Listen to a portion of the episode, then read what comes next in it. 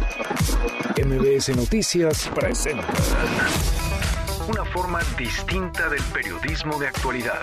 Donde las claves son informar, cuestionar y entretener. Vaya que hay temas para ponerlo sobre la mesa. Manuel López San Martín en Mesa para Todos. Lunes, lunes 28 de octubre, la hora en punto, arranca movida, muy movida esta semana, movida la tarde, hay mucha información. Soy Manuel López San Martín, acaban de estar como todas las tardes, todas las voces, todas en esta mesa para todos. Semana clave para Jaime Bonilla, semana clave en Baja California. El viernes tomará protesta un nuevo gobernador, ese que ya se dio a conocer antes de asumir el cargo, Jaime Bonilla, que se mandó a hacer una ley a la medida, un traje a la medida en la sastrería en que se convirtió el Congreso de Baja California para regalarse tres años más en el poder. Bueno, está siendo torpedeada esta ley Bonilla. De todos lados llueven recursos ante la Suprema Corte de Justicia de la Nación para tratar de frenar, de detener este atropello a la legalidad, esta burra a los ciudadanos. Vamos a entrarle al tema, también a lo que dijo hoy el presidente López Obrador sobre el aeropuerto en Santa Lucía, Santa Lucía que va Hoy el presidente en la mañanera presumió un video con los avances a 10 días de que diera el banderazo de salida a estas obras. Mucho que poner sobre la mesa esta tarde. Arrancamos con las voces y las historias de hoy. Las voces de hoy. Andrés Manuel López Obrador presidente de México. Aun cuando haya polémica, porque así es esto, no se es monedita de oro en este noble oficio de la política. Va a ir la licenciada Olga Sánchez Cordero. Ricardo Sheffield Procurador Federal del Consumidor. En la carretera a Toluca, una gasolinera estuvo extendiendo algunos minutos, porque no llegó a ser ni una hora, gasolina revuelto con agua. La gente luego piensa que esa es la manera de robar. No, a robar los rastrillos. Esto sucede por falta de mantenimiento. Marco Cortés, líder nacional del PAN. Los subejercicios en el primer año del gobierno morenista son inaceptables. El recurso gubernamental debe ejercerse oportunamente para, como decía Manuel Gómez Morín, poder evitar el dolor evitable. Claudia Sheinbaum, jefa de gobierno de la Ciudad de México. No hay nada con dolo, repito, fue un operativo exitoso y en todo caso pues hay errores que se cometen que hay que solventarlos y ahí está el secretario de Seguridad Ciudadana haciendo toda la revisión. Son las voces de quienes hacen la noticia, los temas que están sobre la mesa y estas las imperdibles de hoy. Le entramos a la información. Con tono sarcástico, el presidente López Obrador presumió esta mañana muy tempranito un video con los avances a 10 días de que comenzaran los trabajos, el banderazo de salida en el aeropuerto de Santa Lucía. Escúchelo empezamos a trabajar en la construcción del nuevo aeropuerto en Santa Lucía. Ya la Secretaría de la Defensa con su equipo de ingenieros se va avanzando. No es con ánimo de confrontar, pero es así como para decir suave, suave, suave. Tengan para que aprendan 10 días de trabajo y suelo firme, no fango. Y ahí queda eso.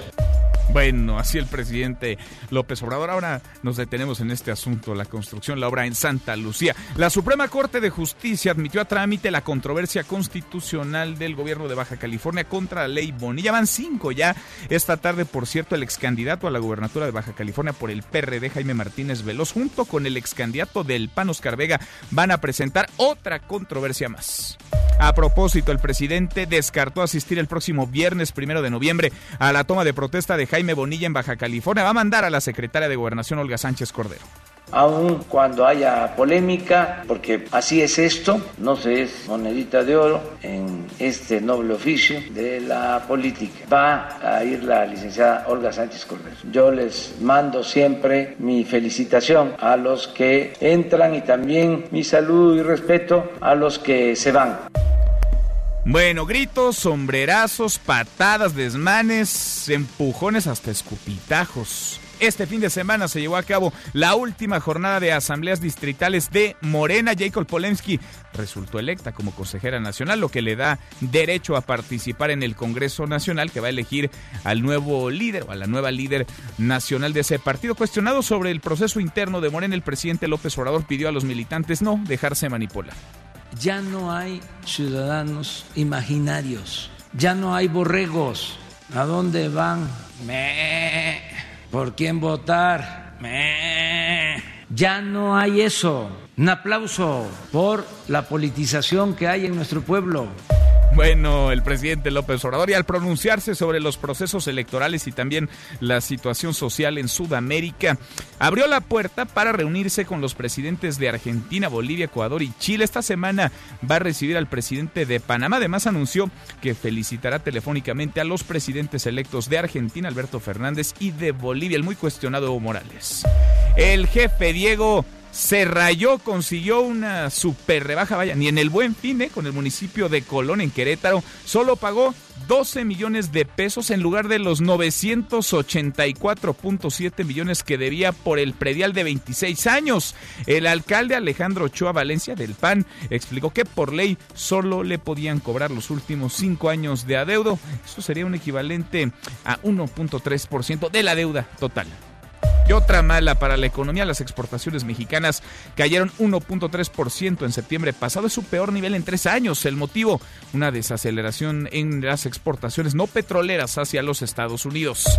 Pemex, mal y de malas, en picada de enero a septiembre de este año. La petrolera, que es la más endeudada de todo el planeta, acumuló pérdidas por 176.367 millones de pesos. Este monto es siete veces superior, siete veces mayor a las pérdidas registradas en el mismo periodo del año pasado que ascendieron a 23.089 millones de pesos. Se alarga la novela del Brexit. A tres días de que venciera el plazo, un nuevo plazo, la Unión Europea aceptó retrasar la salida del Reino Unido hasta el próximo año, hasta el 31 de enero de 2020. Bueno, y el Gran Premio de México rompió récord de asistencia. Hubo 345.694 personas entre los tres días, viernes, sábado y domingo, lo cual representa una nueva marca para la competencia. Ganó el británico Lewis Hamilton por segundo año consecutivo. El checo Pérez, Sergio el Checo Pérez, llegó en séptimo lugar. Y en la buena de hoy, porque también hay buenas, el Instituto Politécnico impulsa la vocación científica entre los jóvenes para superar los retos frente a los avances industriales. Cuéntanos, Adrián, ¿cómo estás? Adrián Jiménez, buenas tardes. Buenas tardes, Manuel. Un saludo afectuoso para ti y el auditorio al participar en las actividades por el quinto aniversario del Centro de Investigación en Biotecnología Aplicada SIVA Unidad Tlaxcala. El director general del Instituto Politécnico Nacional, Mario Alberto Rodríguez, señaló que el reto a superar frente a la cuarta revolución industrial es impulsar la vocación científica en los jóvenes. Escuchemos. Es una época de cambios rápidos y constantes, como lo que vivimos actualmente, producto de la cuarta revolución industrial. Los centros de investigación, como el CIBA, se encuentran frente a un gran reto, impulsar la vocación científica de los jóvenes. Agregó que el Politécnico ha logrado integrar todos los eslabones de la cadena del conocimiento y la innovación para colocarlos con éxito en el espacio productivo y contribuir al crecimiento de las regiones desde un enfoque sustentable y de amplio alcance. En este sentido, destacó que en 15 años de vida institucional, el CIBA Tlaxcala ha superado las expectativas que se tenían en 2004, año de su fundación, informó Adrián Jiménez. Manuel López San Martín es el anfitrión de esta mesa para todos. Lo bueno, lo malo y lo feo. Lo bueno, esta tarde del lunes es lunes 28 de octubre. Ante el colapso en el Aeropuerto Internacional de la Ciudad de México, avanza la construcción de un nuevo aeropuerto. Lo malo, pues lo malo es que avanza sin permisos, sin autorizaciones, sin vistos buenos. Avanza la construcción del aeropuerto en Santa Lucía, donde los expertos han dicho de todas las formas posibles que no es una buena idea hacer un aeropuerto. Lo feo, pues lo feo es que eso no importa, no le importa al gobierno, no le importa al presidente. El aeropuerto va, diría el clásico, me canso ganso. Hablaremos de ese tema, por supuesto, del aeropuerto y también le vamos a entrar a lo que dijo el presidente López Obrador en el transcurso del fin de semana. El presidente que comparó a su gobierno con el cristianismo y a él mismo con Jesucristo. El presidente López Obrador comparó las políticas y programas sociales de su administración con la labor que realizó Jesucristo con el cristianismo. Es más, dijo que por eso llovían las críticas como le llovían. ¿Qué piensa de esta declaración? De eso va nuestra pregunta del día. ¿Tiene razón el presidente? ¿Es justa la comparación? ¿Es una falta al Estado laico? ¿Es una ocurrencia y nada más que eso? O de plano no hay comparación. Opine con el hashtag Mesa para Todos, abiertas ya nuestras vías de comunicación, el WhatsApp 5524-99125, viene el teléfono en cabina 5166-1025. Pausa, estamos arrancando esta mesa, la Mesa para Todos. Infórmate también vía Twitter, arroba M. López San Martín. Llámanos, teléfono en cabina 5166-1025. Este es su archivo muerto en Mesa para Todos. Noticiario fílmico de Universal Studios da a conocer la noticia del devastador huracán categoría 5 que destruyó las costas de Colima y causó la muerte de 2.000 personas. Es considerado el más destructivo del siglo XX mexicano. 28 de octubre, 1959. Two Pacific Coast states in central Mexico are hit by hurricane and floods in what may be the worst storm disaster in the nation's history. On the coast, vessels were swamped and sunk.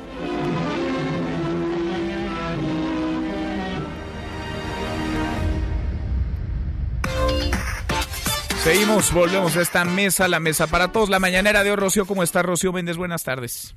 Buenas tardes, Manuel. En sus primeros 10 días de construcción ya se cimentó un piso firme para el nuevo aeropuerto Felipe Ángeles en Santa Lucía. Escuchemos al presidente Andrés Manuel López Obrador. Empezamos a trabajar en la construcción del nuevo aeropuerto en Santa Lucía. Ya la Secretaría de la Defensa con su equipo de ingenieros, se va avanzando. No es con ánimo de confrontar, pero es así como para decir suave, suave, suave. Tengan para que aprendan 10 días de trabajo y suelo firme, no fango. Y ahí queda eso aunque Santiago Nieto aclaró que la información no salió de la dependencia a su cargo, frente a las sospechas sobre los recursos millonarios del magistrado electoral José Luis Vargas, el presidente López Obrador resaltó que si la unidad de inteligencia financiera tiene información, este caso llegaría a la Fiscalía General de la República. Escuchemos. Si hay esos movimientos de cuenta, se tiene que investigar. ¿Qué magistrado es? Es el magistrado José Luis Vargas Valdés, del Tribunal Electoral, sí. No sabía.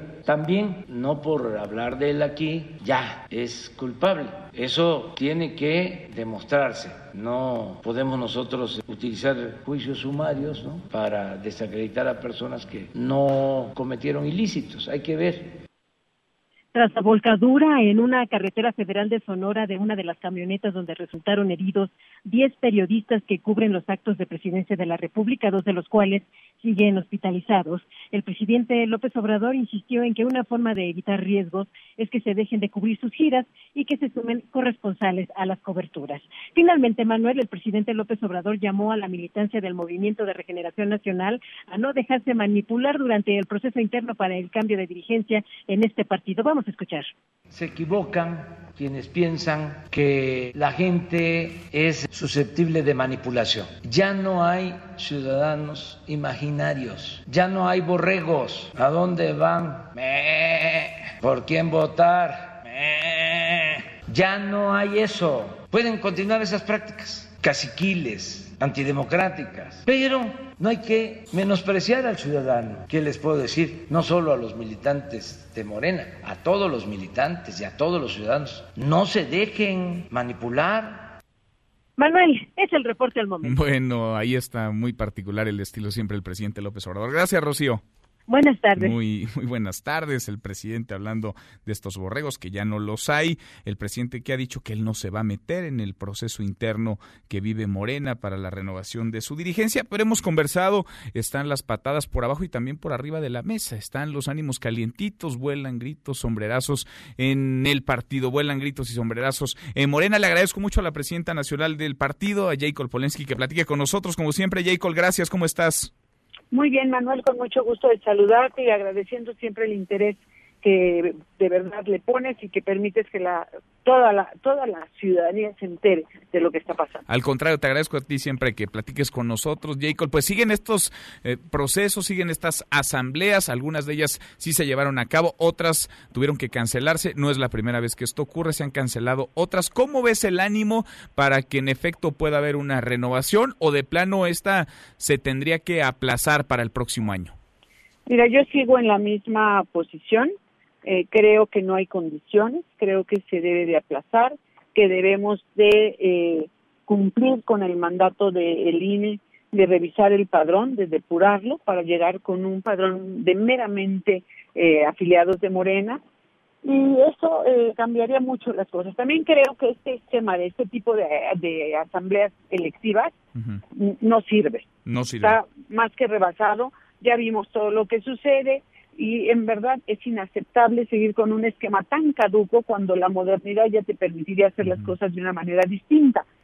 Ahora, te comento que yo misma ayer en el en, eh, para la asamblea del distrito 24 de Naucalpan estuve formada por aproximadamente tres horas, un poquito más, eh, con muchos, con la mayor parte de los compañeros y compañeras de, de Morena, porque unos reventadores entraron tratar de reventar la asamblea antes de que siquiera hubiera iniciado. ¿Y de, y de parte de quién, Jacob? Tú ganaste en esa asamblea, te ganaste tu lugar, eh, digamos, un, un, sitio en, en, este consejo que es la forma en la que Morena se da para renovar sus propias dirigencias, que es una parte que hemos conversado en otras ocasiones fundamental y determinante para ir pues armando, digamos, todas estas piezas del rompecabezas. Pero ¿de parte de quién estos reventadores? ¿Quién mueve las aguas dentro de Morena? Mira, no lo sé, porque en verdad es que en todos los estatutos. Si tú ves, además son acciones distintas, un tanto cuanto, otras muy parecidas en todos y cada uno de los estados.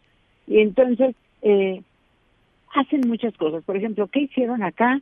Se metieron cuando apenas la gente estaba formada para empezar a ingresar a validar sus, sus credenciales y sus este, códigos QR.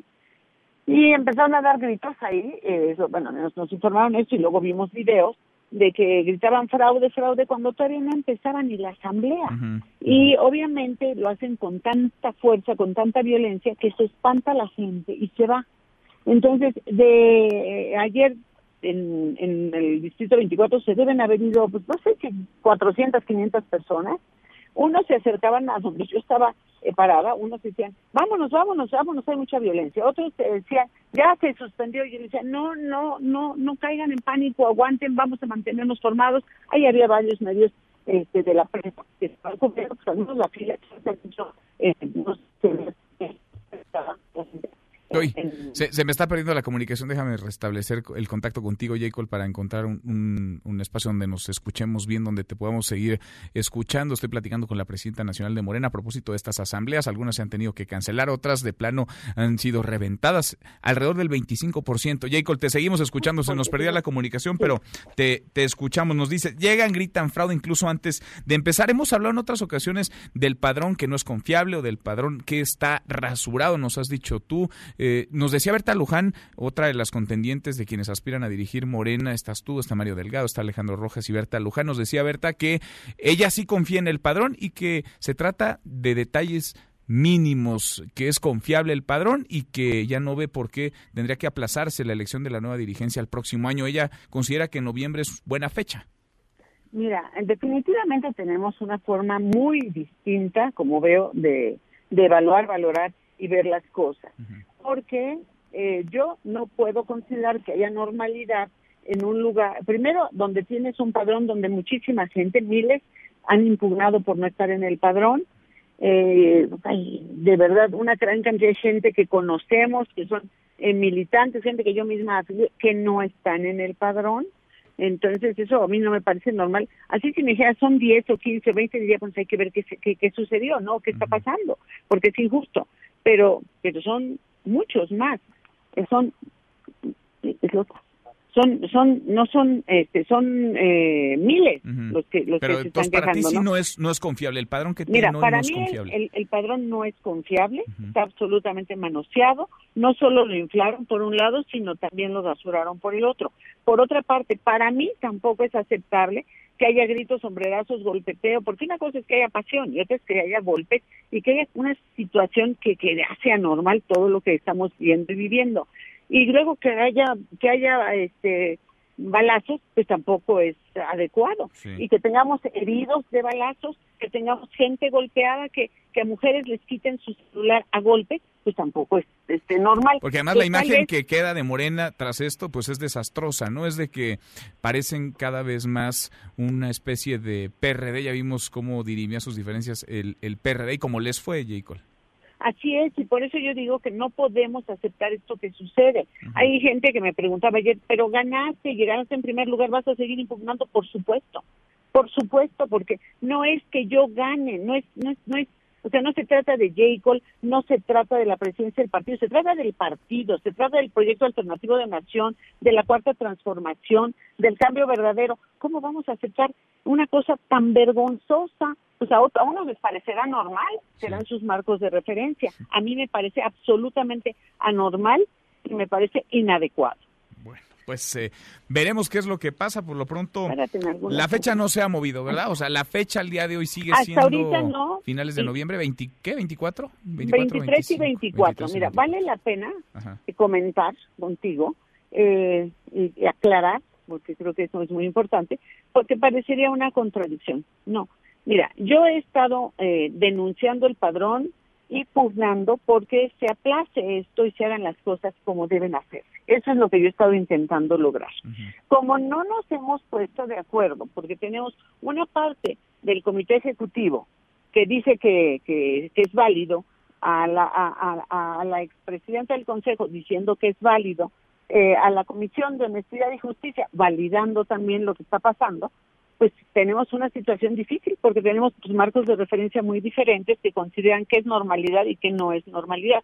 Yo puedo aceptar que Morena es un partido nuevo que está en construcción y que nos falta mucho para terminar de hacer y de lograr el, par- el- partido que debemos de ser y que adecuarlo a la, a la porque el partido se creó como partido minoritario y partido de oposición, pero hoy no somos eso, entonces necesitamos hacer los cambios para adecuarnos. Eso puedo aceptarlo, pero aceptar que las asambleas selectivas se lleven a cabo con golpes, excluyendo gente, eh, viendo acarreos, viendo cosas inadecuadas, no, eso yo no lo voy a validar a ningún precio. Ayer me, cuando me preguntaron, le dije, aunque tuviera un millón de votos, y seguiría impugnando. Pero aunque usted gane, aunque gane.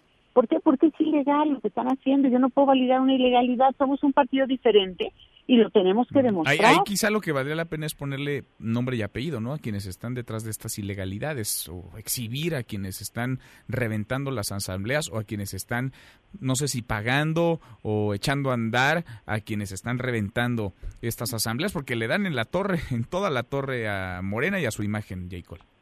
Así es, mira, imagínate. Ayer hubo asambleas en Colima. Tiene dos distintos, los dos reventados. En, en el caso de Hidalgo, en, en, en, en, este, lugar se me olvidó el nombre. Este, hubo eh, un balazo para, para que la gente entrara. ¿Ves las, las imágenes? Y, ta- y se mete gente. Se mete gente en lo que la gente está diciendo, a ver, se pasen por aquí los de la tercera edad, por atrás se les metían en mi propia asamblea. O sea, hicieron todo para que nos fuéramos, para que se reventara. Voy a decir mis respetos por quienes manejaron la asamblea. El presidente lo mantuvo la calma, eh, no se dejaron provocar, no cayeron en esto, mantuvieron todo de veras en una forma ejemplar.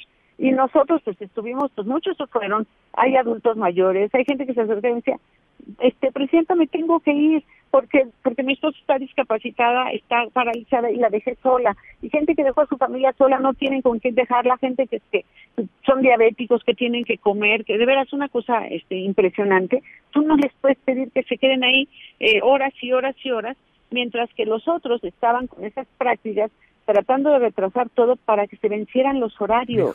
Pues sí, pero- Es una cosa espantosa. El, el- el asunto es que queda así esta pues esta imagen. Veremos a ver cómo dirimen sus diferencias y qué es lo que pasa en las próximas semanas, porque esto ya es un asunto de semanas para que haya definiciones. Jacob, déjame aprovechar viaje y preguntarte, ¿tú vas a estar el viernes en la toma de protesta de Jaime Bonilla en Baja California? Sí, lo más seguro es que sí, que yo esté allá. Estoy viendo ahorita todo el tema de horarios y, demás, pero sí, seguramente ahí está. ¿Y, tú sigues convencida de que Bonilla debe gobernar por cinco años, no por dos? Bueno, mira, yo estoy en la presión, yo estaba siguiendo muy de cerca todo el tema, porque sí me tocó ver que si era de, que si la convocatoria inicialmente fue de cinco años, cinco meses creo que era, y luego la cambiaron para dos y luego la pasaron a seis y luego no sé qué. Y yo ya llegó un momento en el que ya no le seguí el paso porque era mucho tema jurídico y estamos con todo este problema de las asambleas, entonces no le he seguido. Y la verdad creo que tanto lo que dijo el presidente de la República y yo estoy en la misma línea, que lo decidan las autoridades correspondientes, que es a quien les toca, porque eso ya rebasa el partido, le toca a las autoridades, porque ya llega un tema en el que dice, a ver, ¿qué hay atrás? Ya no se entiende nada. Entonces lo que diga, lo que diga la autoridad, la Suprema Corte de Justicia, que es donde se va a dirimir esto en última instancia. Bien. Jacob, como siempre te agradezco estos minutos. No, siempre es un gusto para hablar contigo y que la gente esté enterada, porque quiero decirte que además manejaron que era yo la que tenía el padrón, cuando soy yo la que reclama no tener el padrón. ¿eh? Imagínate el tema. Y han hecho, han hecho en el tema de redes sociales una manipulación y un y un engaño que, que, de verdad yo agradezco el tiempo que nos das para que, para que la gente esté enterada. Al contrario, gracias por estos minutos. Muchas gracias, Jacob. Gracias a ustedes. Es la presidenta nacional de Morena, Jacob Polensky. Así las cosas en el partido, en el gobierno que se parece cada vez más a su antecedente partidista más inmediato, que se parece cada vez más al PRD. Se ha ido polarizando, se ha ido dividiendo, fragmentando en tribus. Rápido camina Morena a su perredización. Casi llegamos a la media hora con 27. Pausa, volvemos con un resumen de lo más importante del día. Esta mesa, la mesa para todos te levantes. Podrías perder tu lugar en la mesa para todos. Con Manuel López San Martín. Regresamos. Y porque nadie lo pidió, habrá una película de Tom y Jerry pero con actores reales. La cinta se estrenará en diciembre de 2020 y mostrará a Jerry instalado en un hotel de lujo en Nueva York, mientras que Tom trata de sacarlo. Lo sabemos, suena más aburrido que un discurso del viejo PRI. Seguimos, volvemos a esta mesa, la mesa para toscas y llegamos a la media hora con 28. Le entramos a un resumen con lo más importante del día. Resumen nacional.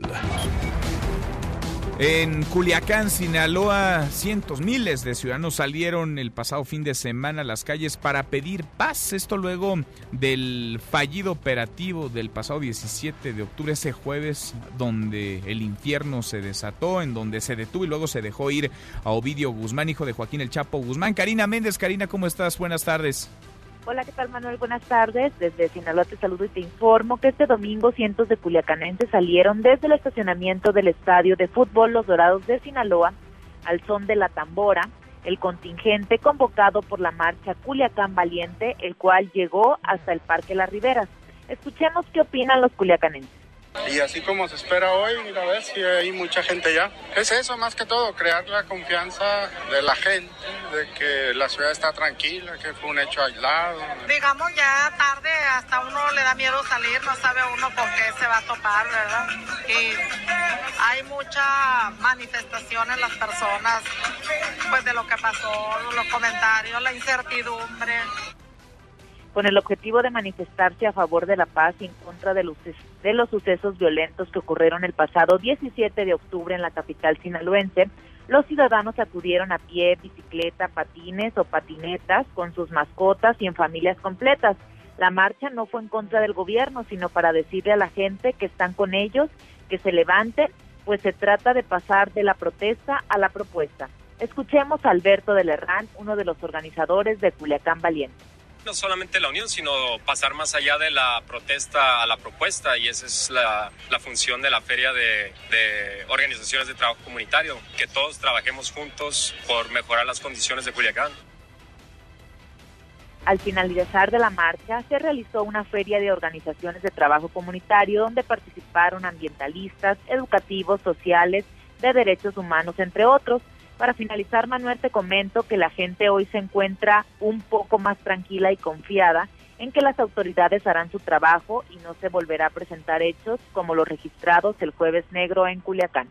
Hasta aquí mi reporte. Pues ojalá. Gracias, Karina. Muchas gracias. Buenas tardes. Buenas tardes. Por cierto, mañana Alfonso Durazo, el secretario de Seguridad y Protección Ciudadana, mañana estará en el Senado de la República para explicar, tratar de explicar lo que ocurrió en ese fallido operativo, a ver si ya llega con una versión clara de lo que sucedió, a ver si ya es capaz Alfonso Durazo de armar el rompecabezas, porque ha dado tantas versiones que estamos todos hechos bola como queso Oaxaca. Bueno, y como cada lunes, el titular de la Profeco, Ricardo Sheffield, habló hoy en la mañanera del presidente López Obrador del quién es quién en la venta de gasolina, pero también se detuvo en este asunto que le hemos conversado, la semana pasada lo platicábamos, el tema que ocurrió en la carretera México-Toluca, donde se vendió gasolina con agua, agua con gasolina, descompusieron decenas de vehículos, de unidades, Rocío Méndez, cuéntanos, Rocío, ¿cómo estás? Buenas tardes. Gracias, Manuel. Muy buenas tardes. Tras aclarar que no se trató de robo, sino de falta de mantenimiento, la Procuraduría Federal del Consumidor informó que la gasolinera ES 12172 en Ocoyoacac, Estado de México, que en la víspera suministró a los vehículos de sus clientes gasolina mezclada con agua, va a tener que pagar la reparación de más de 30 automotores. Escuchemos al titular de la Profeco, Ricardo Sheffield.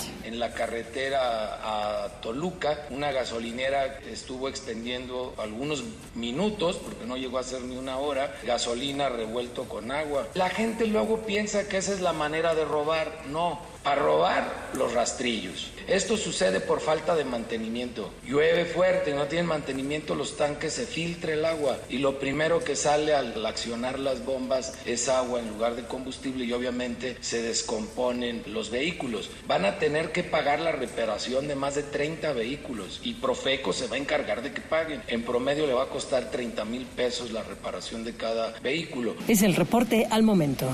Gracias, muchas gracias, Rocío. Y de acuerdo con reportes oficiales de la Unidad de Inteligencia de la Secretaría de Hacienda, los que tuvo acceso el periódico Reforma, se habrían detectado presuntos movimientos irregulares en las cuentas del magistrado electoral José Luis Vargas, quien entre 2013 y 2017 habría cuadruplicado sus ingresos. Mire, oficialmente estos habrían sido de 1.791.000 pesos. Sin embargo, hizo magia o habría hecho magia el magistrado y los cuadruplicó hasta 7 millones 270 mil pesos. A propósito del tema, Santiago Nieto ha asegurado que esta información, lo dijo a través de su cuenta de Twitter, que esta información difundida por reforma no provino de la Unidad de Inteligencia Financiera, como cita el diario Santiago Nieto asegura que cuando la Unidad de Inteligencia tiene información relevante la presenta a las autoridades y no a los medios de comunicación.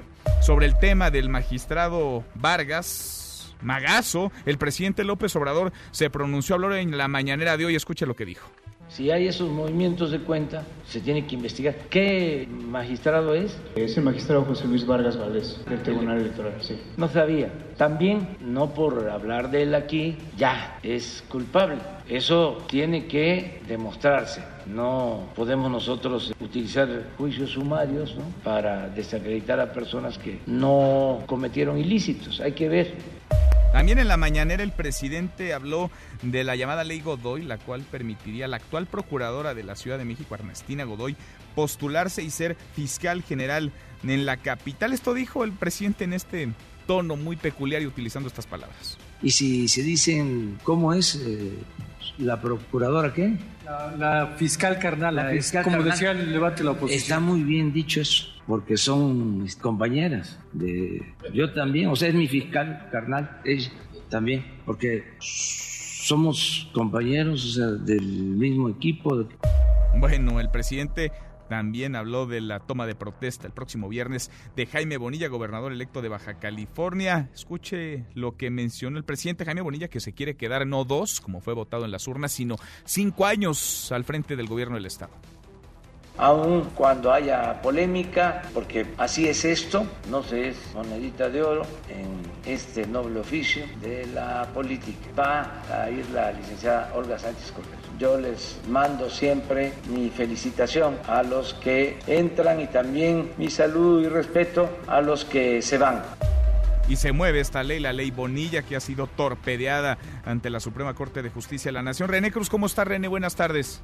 Manuel, muy buenas tardes. El ministro Fernando Franco González Salas admitió a trámite la controversia constitucional que interpuso el gobierno de Baja California para impugnar la ley Bonilla. El ministro dio un plazo de 30 días hábiles al Poder Legislativo de aquella entidad para que envíe al alto tribunal copia certificada de los antecedentes legislativos de las normas impugnadas, incluyendo las iniciativas, los dictámenes de las comisiones correspondientes, las actas de las sesiones en las que se hayan aprobado y en las que consten las votaciones de los integrantes de ese órgano legislativo. En este contexto, el ministro González Salas negó la suspensión que solicitó al PAN con la que buscaba frenar la toma de protesta de Jaime Bonilla. El ministro insistió que la norma impugnada es de tracto sucesivo, es decir, que en el transcurso del tiempo sigue produciendo efectos, por lo que el hecho de que el gobernador asuma sus funciones el primero de noviembre del presente año no significa que quede sin materia el presente medio de control constitucional, por lo que la vigencia de la norma impugnada no impide a la Suprema Corte realizar el estudio oportuno de su validez. Manuel, el reporte que tengo. Muy buenas tardes. Buenas tardes, gracias René. Muy buenas tardes. Hasta aquí el resumen con lo más importante del día. Le platicaba el viernes de estos incendios que se registraban, que se siguen registrando en Baja California, al menos en tres municipios. ¿Están o no están controlados? ¿Cuál es el saldo, el balance? Le agradezco mucho al Coordinador Nacional de Protección Civil, a David León Romero, que platique con nosotros. David, gracias. ¿Cómo te va? Manuel, qué gusto me da saludarte efectivamente desde el, eh, muy temprano el viernes estamos atendiendo eh, estos eh, incendios forestales en, Baja California. Tuve la oportunidad de estar el fin de semana eh, por allá haciendo recorrido y trabajando en estos municipios. Te puedo decir que tenemos al momento tres incendios activos, dos en Ensenada, uno en Tecate, el de Ensenada, 90% de control, 80% de liquidación, 7.300 hectáreas aproximadamente. El segundo en Ensenada también, 60% de control, 50% de liquidación, 580 hectáreas. El último, Tecate, con el 95% de control, 90% de liquidación, 1.900 hectáreas, es decir, aproximadamente 10.000 hectáreas de pastizal y de matorral en estos tres incendios que todos ya afortunadamente rebasan eh, uno el 90, otro el 60, otro el 95% de control, 211 efectivos de CEMAR, 298 de Sedena, 102 de CONAFOR y 386 guardias nacionales nos hacen un total cercano a mil efectivos por tierra y aire que están atendiendo estos tres incendios en Baja California que se detonan pues de esta fórmula eh, de sequía vientos eh, de rachas de 80 90 kilómetros eh, por hora, altas temperaturas, algún descuido, alguna chispa, alguna colilla de cigarros, alguna actividad que los genera inicialmente. Desafortunadamente, tres personas fallecidas, dos mujeres y un hombre, dos mujeres calcinadas. Desafortunadamente, repito, tuve eh, la oportunidad de platicar con sus familias el día sábado, cuatro personas lesionadas, 240 viviendas con alguna afectación. Afortunadamente en este momento no tenemos población expuesta. Estamos muy atentos los tres niveles de gobierno a eh, atender estos eh, tres incendios. Eh, si las condiciones meteorológicas lo permiten, estoy seguro que en los próximos eh, días podríamos llegar al 100% de control. Recordar que los incendios forestales en su 95 98% eh, son detonados por alguna actividad eh, humana, ya sea intencional, ya sea agrícola, ya sea una fogata, eh, una colilla de cigarro, es decir, eh, se dan las condiciones de sequía, de vientos, de falta de humedad, de alta temperatura y un detonador que en muchos casos es la actividad humana, Manuel. David, nos dices entonces están, digamos, en vías de ser controlados o controlados ya en su mayoría estos, estos incendios. ¿De qué tamaño es el daño, el impacto que dejó el fuego en estos últimos días? Pues mira, son en estos tres incendios son 10.000 hectáreas. Lo que hemos perdido en la temporada de incendios que arrancó en enero, terminó en septiembre formalmente, eh, perdimos 600.000 hectáreas. Eh, lo que vive California en este momento, para dar una, una comparación con lo que está sucediendo desafortunadamente en California, en Estados Unidos, ellos tienen un evento ahora de 20.000 hectáreas, eh, que tienen un desafortunadamente un 10% de control y tienen otro de 4.000 hectáreas eh, también con muy bajos niveles de control. Eh, lo, que sucede es que el viento corre muy rápido, lo que aviva las flamas de manera impresionante y eh, no permite que los combatientes se concluyan. En el total de nuestros eventos, de estos tres eventos, 10.000 hectáreas más o menos.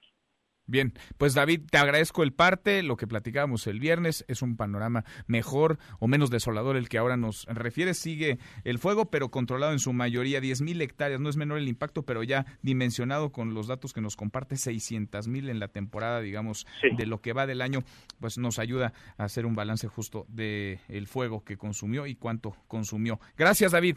Gracias a ustedes, que tengan excelente tarde. Gracias, muy buenas tardes. El coordinador nacional de protección civil, David León Romero. Arde Baja California, pero también en otros frentes. También arde en lo que toca lo político. La ley Bonilla, Jaime Bonilla, el gobernador que estaría tomando protesta del cargo el viernes, el viernes de esta semana. Jaime Bonilla, que estaría a punto de llegar a la gubernatura. Le agradezco mucho porque le llueve a la ley Bonilla a Oscar Vega, ex candidato del PAN al gobierno de Baja California, que platique con nosotros esta tarde. Oscar, gracias, ¿cómo estás? Manuel, muy bien, buenas tardes a ti, a todo el auditorio y efectivamente... Le llueve, ¿no? A la ley Bonilla. Ustedes han presentado otro recurso, otra impugnación.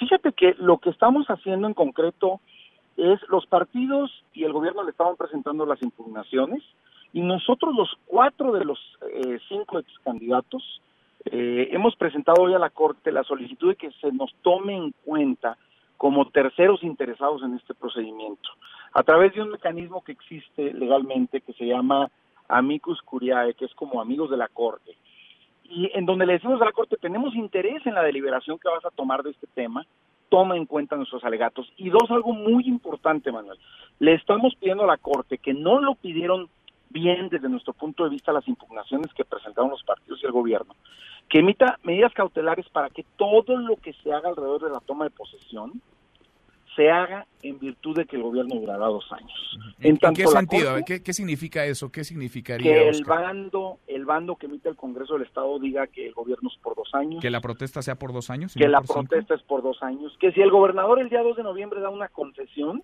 la haga por no más de dos años. O sea, eh, no está cerrado este asunto y en tanto la Corte no lo cierre con su definición final respecto a la impugnación de fondo, que el gobierno del Estado no haga cosas que después van a alegar, pues es materialmente imposible eh, reponer. Ahora, la resolución de la Corte va a tardar todavía semanas, si no es que meses, pero eh, la toma de protesta está a la vuelta de la esquina, es esta misma semana. ¿Va a dar tiempo, Oscar, para que esto se pueda realizar? Precisamente, Manuel, por eso las medidas cautelares. Aquí le decimos a la Corte, tómate el tiempo que quieras para el fondo. O sea, que sea de dos o que sea de cinco años, lo puedes decidir dentro de un año si quieres. Lo que es urgente, Corte, ministros, es que esta semana se tomen estas medidas cautelares para que entonces si la toma de protesta y las decisiones administrativas del gobernador sean en tanto no decida el fondo por dos años. Ese es precisamente lo que nos preocupa. No nos preocupa que se tarde en el fondo, nos preocupa que no haya medidas cautelares ahorita y entonces cuando se vea el fondo dentro de seis meses, el gobernador va a decir, pues es que ya di todas estas concesiones, ya tomé todas estas decisiones de política pública, ya hice el plan de desarrollo por cinco años, ya no podría ser por dos años el gobierno. Esto es lo que queremos evitar. Interesante, pues eh, corre el reloj, corre tiempo, le ha llovido a la ley Bonilla, son hasta ahora eh, cinco los recursos, las impugnaciones presentadas ante la Suprema Corte de Justicia de la Nación. Eh, digo, idealmente, idealmente, sí, sí, dime Eso en lo legal, eso en lo legal, pero en lo político y social, me parece que con contadísimas excepciones, el, la sociedad mexicana se ha expresado en contra de eso. Queda, clarísimo, ¿no? creo que eso es lo importante. En, qué bando está cada quien? ¿En dónde está Jaime Boni? ¿En dónde está, digamos, la legalidad? Y ya no es un tema tan, personal, tal vez es un tema de Estado de Derecho, de, que no puede un, un gobierno cambiar las reglas en su favor. Pues tendría, después de, después de, tendría que ser así. Pues tendría que ser así. Ahora viene la toma de protesta, guardaron la ley Bonilla, se les perdió a los eh, legisladores del Congreso del Estado. Con eso ganó tiempo Jaime Bonilla. Veremos cómo toma protesta el viernes y por lo pronto aquí está otro recurso, otra impugnación más. Yo te agradezco, Oscar, que hayas platicado con nosotros. Muchas gracias, Manuel. Te mando un abrazo a todo el auditorio y pues estamos pendientes de todo esto. Igualmente, gracias. Con confianza en la Corte, gracias. Muy buenas tardes, gracias. Es el ex candidato del PAN al gobierno de Baja California, Oscar Vega. Se van acumulando las impugnaciones, le llueve, torpedean esta ley, la ley Bonilla Bonilla, que busca regalarle tres años en el poder al gobernador electo Jaime Bonilla, que por cierto llega al cargo el viernes. Este viernes será ya gobernador constitucional del estado. Pausa, volvemos. Hay más en esta mesa, la mesa para todos. En esta mesa nos importa tu opinión. WhatsApp 5524 99 1025. Hashtag Mesa para Todos. Llámanos 5166 1025 o 01800 202 1025. Mesa para Todos con Manuel López San Martín. Aquí todos tienen un lugar.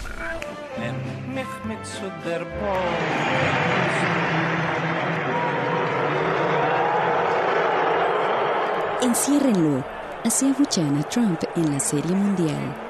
El presidente de Estados Unidos es recibido con abucheos y gritos de enciérrenlo en el quinto partido entre las naciones de Washington y los Astros de Houston.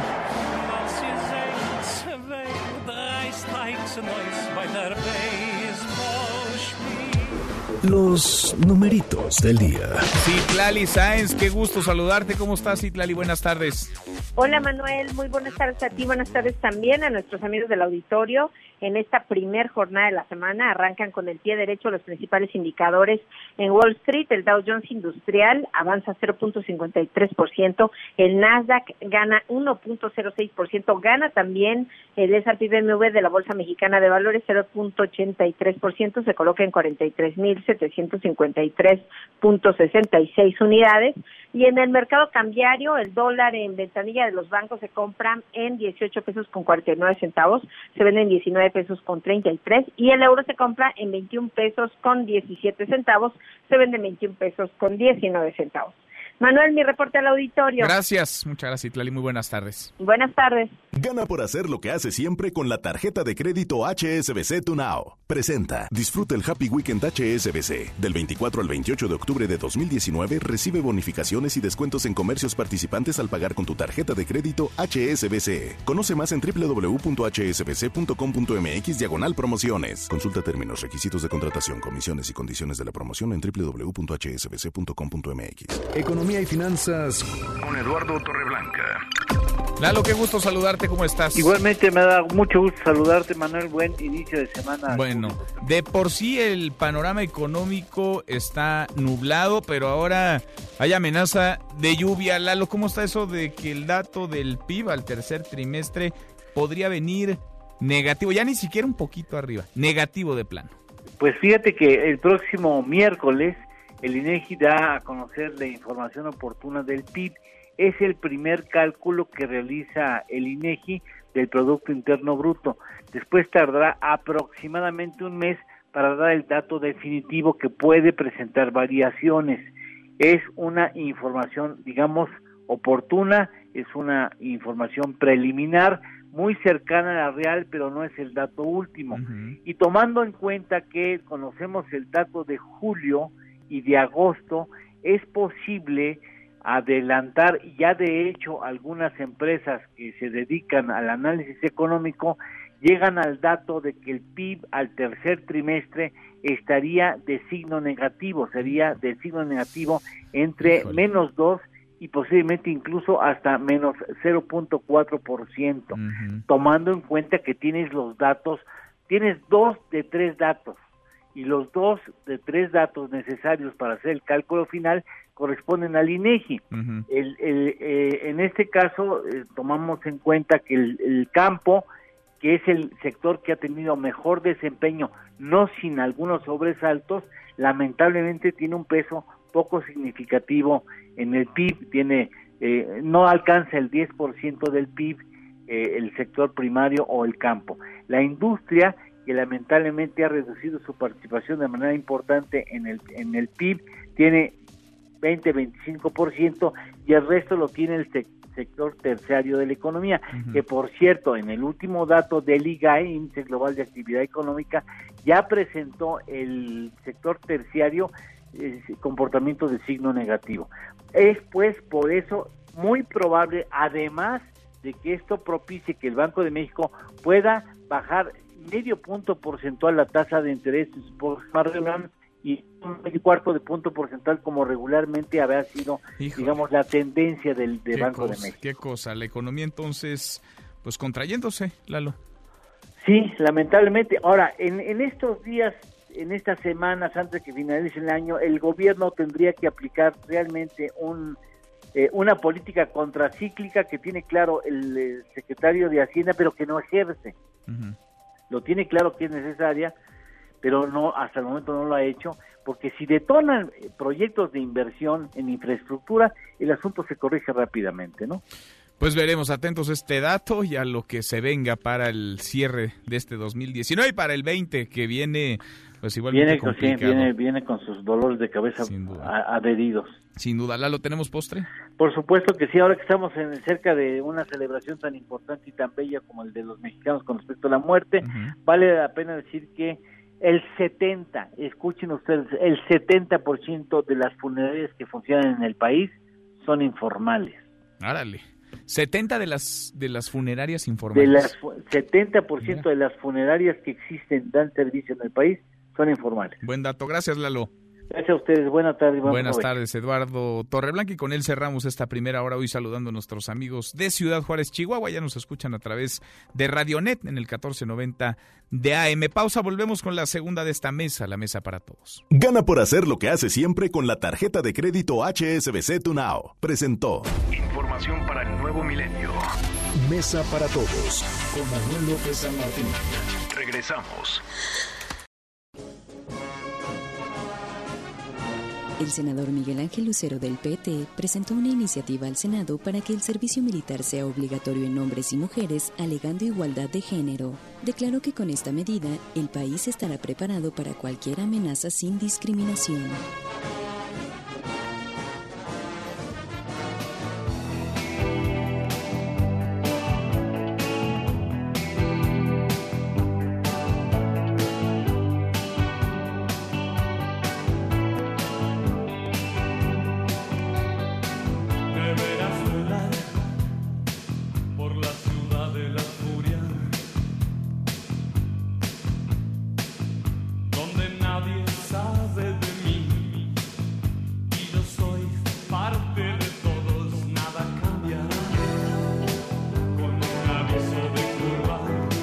Esta segunda hora, gracias que nos acompañes, la hora en punto. Soy Manuel López San Martín. Vamos a revisar las redes este lunes, es lunes 28 de octubre.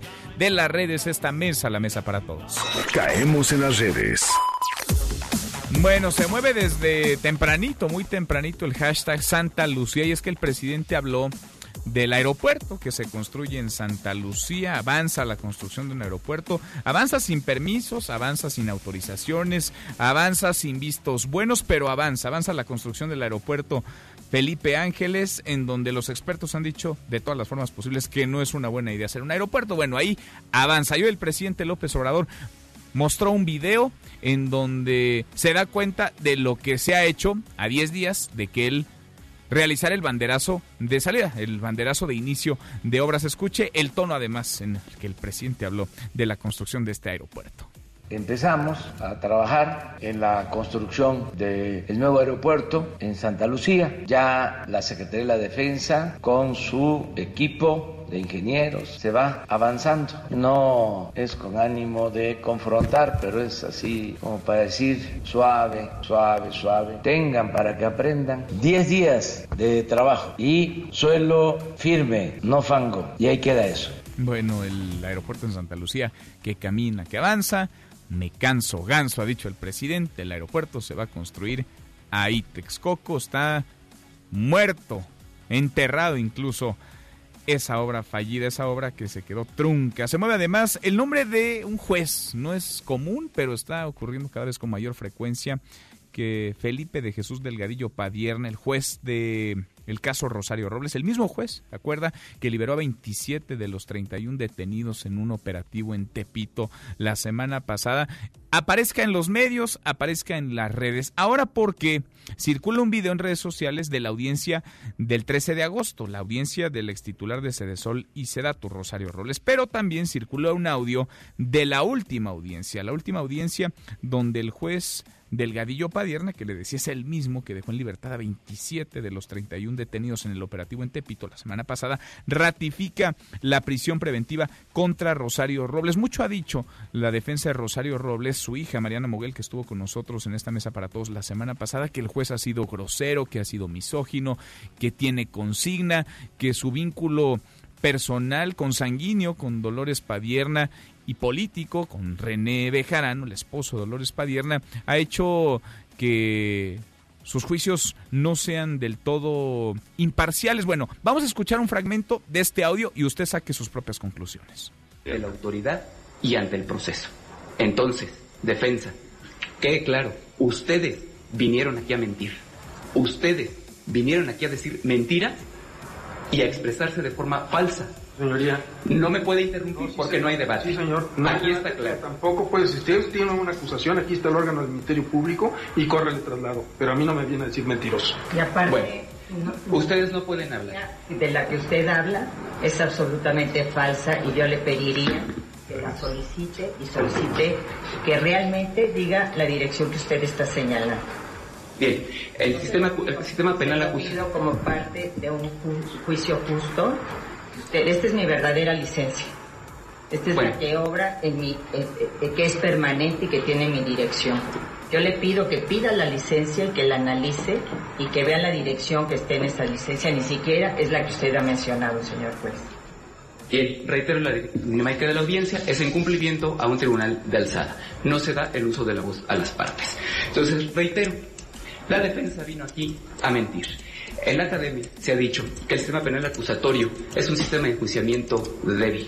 Sin embargo, diverso juez de control ha acuñado una frase que dice, el sistema acusatorio penal tiene dientes. Bueno, ahí está la voz del juez que no solamente debate, escuchaba también la voz de Rosario Robles y del abogado de Rosario Robles, de Julio Hernández. Es un juicio este atípico, por decirlo menos, en donde un juez, pues claramente tiene una animadversión en contra de Robles, regaña a su defensa, los tacha de mentirosos, puede o no tener razón, esa es otra cosa. El asunto es que un juez lo manifieste de esta forma en medio de una audiencia. Se mueve además el hashtag Tláhuac y el hashtag Calaveras. Esta es una joya, en serio que es eh, parte de lo que nos distingue como mexicanos, no solamente del humor, sino de las ocurrencias y de la creatividad. Vecinos de Tláhuac elaboraron calaveras que fueron instaladas en medio del asfalto, emulaban que salían del subsuelo, aprovecharon los baches, aprovecharon la desastrosa pavimentación, las calles que están, vaya, peor que cráter en la luna, para darle vuelo pues a la imaginación y a la creatividad. El colectivo Indios Yaucali asegura que esto no se trata de una crítica contra los baches, pero sí utilizaron los baches para conmemorar, para ser parte de estas festividades, las festividades por el Día de Muertos.